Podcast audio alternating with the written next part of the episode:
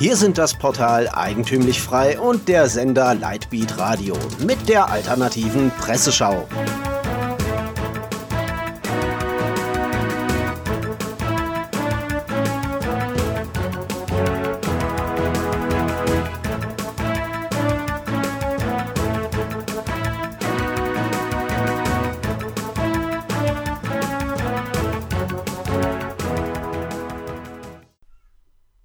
Sie hören die alternative Presseschau.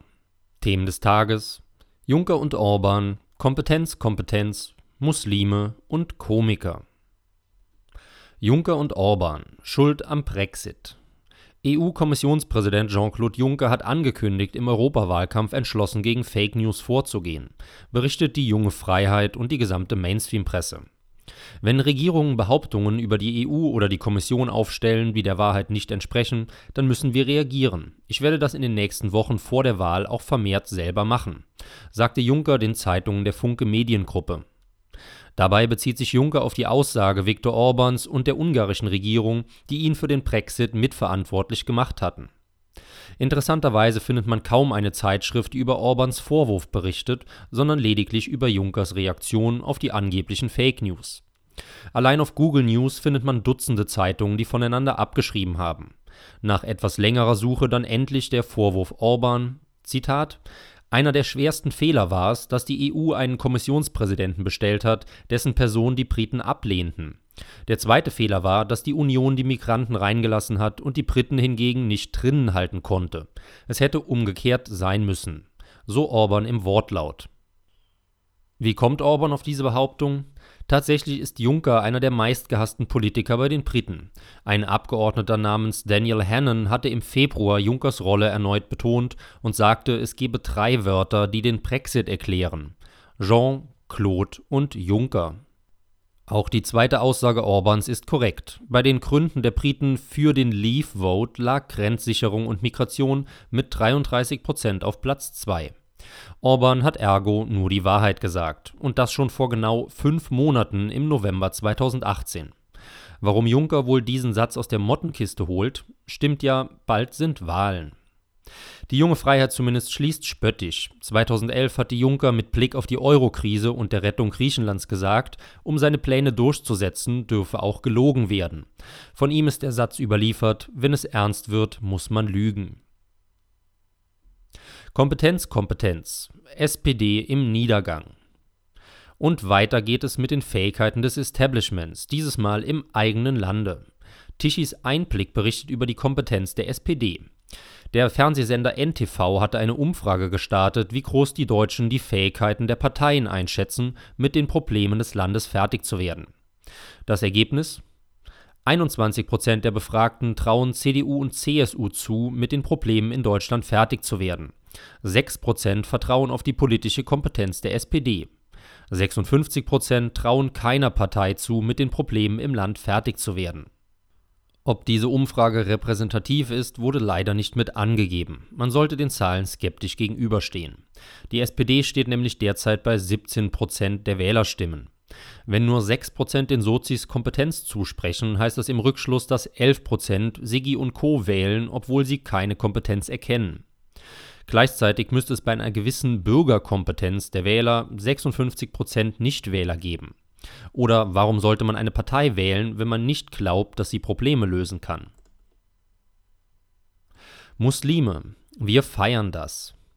Wie bereits nach dem Brand der Kathedrale Notre Dame zeigen Muslime auch nach den furchtbaren islamistischen Anschlägen auf Kirchen und christliche Einrichtungen in Sri Lanka ungehemmt ihre Freude über den dort stattfindenden Dschihad, leitet David Berger auf Philosophia Perennis ein. Imad Karim hat Facebook-Kommentare übersetzt. Ahmed Ahem schreibt: Allah gib ihnen mehr Unheil, kein Mitleid mit diesen Ungläubigen. Khalid al-Jindi schreibt: Allahu Akbar, gesegnet sei jeder, der diesen Satz ausspricht. Ihr werdet keine Sicherheit haben, solange Muslime nicht in Sicherheit leben. Mas al-Koyok schreibt: Das geschah ihnen, weil sie nicht an den alleinigen Allah geglaubt hatten. Mido Mido schreibt: O Allah, gib ihnen mehr davon und behüte nur die Muslime vor jedem Unheil.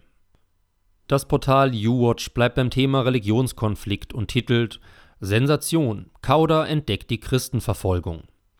Etwas über 1000 Jahre zu spät, aber immerhin entdeckt jetzt auch Volker Kauder die Christenverfolgung. Aber um diese gleich mal wieder zu relativieren, sieht er die Bösen auch im Lager der Buddhisten und Hindus.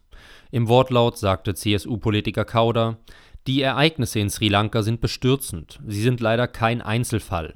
Ich sehe mit großer Besorgnis die wachsende Christenverfolgung im gesamten asiatischen Raum. Nationalistische Bewegungen von Buddhisten, Hindus und Muslimen werden hier immer militanter. Und Kauder legt weiter nach, ich habe deshalb vor Ostern der Botschafterin Indiens in Deutschland einen Brief geschrieben und darauf hingewiesen, dass es nicht hinnehmbar ist, wie sich radikale Hindu-Nationalisten im beginnenden Wahlkampf gegen Christen wenden. U-Watch meint daraufhin, der Begriff Nationalisten darf natürlich nicht fehlen, obwohl Kauder weiß, dass zum Beispiel die islamische Christenverfolgung grenzenlos ist. Komiker, neuer Präsident in der Ukraine, Niemand weiß momentan so recht, wie man den frisch gewählten Wladimir Zelensky einschätzen soll. Auf Russia Today findet man eine Einschätzung aus russischer Sicht. Der Autor schreibt, Zelensky selbst streute in den letzten vier Monaten seine vagen Wahlversprechen in wenigen Interviews. Dabei wirkte er wirr, widersprüchlich und rhetorisch unbeholfen. Zu keinem der Themen konnte sich der neue Hoffnungsträger der Ukraine festlegen. Ein weiterer Hauptgrund für den Sieg Zelensky seien die panischen Reaktionen der Anhänger Poroschenkos gewesen. Der eigentliche Grund für den Erdrutschsieg sei allerdings ein anderer gewesen. Russia Today betont, dass es sich hauptsächlich um ethnische und strategische Fragen gehandelt habe, die bei der Wahl eine Rolle spielten. Der schwache Inhalt sei egal gewesen. Zitat Poroschenko gewann die meisten Stimmen in der nationalistisch geprägten Region Lwow im Westen des Landes, wo 63 Prozent der Wähler für ihn und 34 Prozent für Zelensky stimmten. Die geringste Anzahl von Wählern stimmten für Petro Poroschenko in der östlichen Region Lugansk, nämlich lediglich 8 Prozent. Sie hörten die alternative Presseschau. Redaktion und Zusammenstellung Florian Müller, der sich am Mikrofon verabschiedet. Sie hörten die alternative Presseschau. Für Sie bereitgestellt vom Sender Lightbeat Radio und dem Portal Eigentümlich Frei.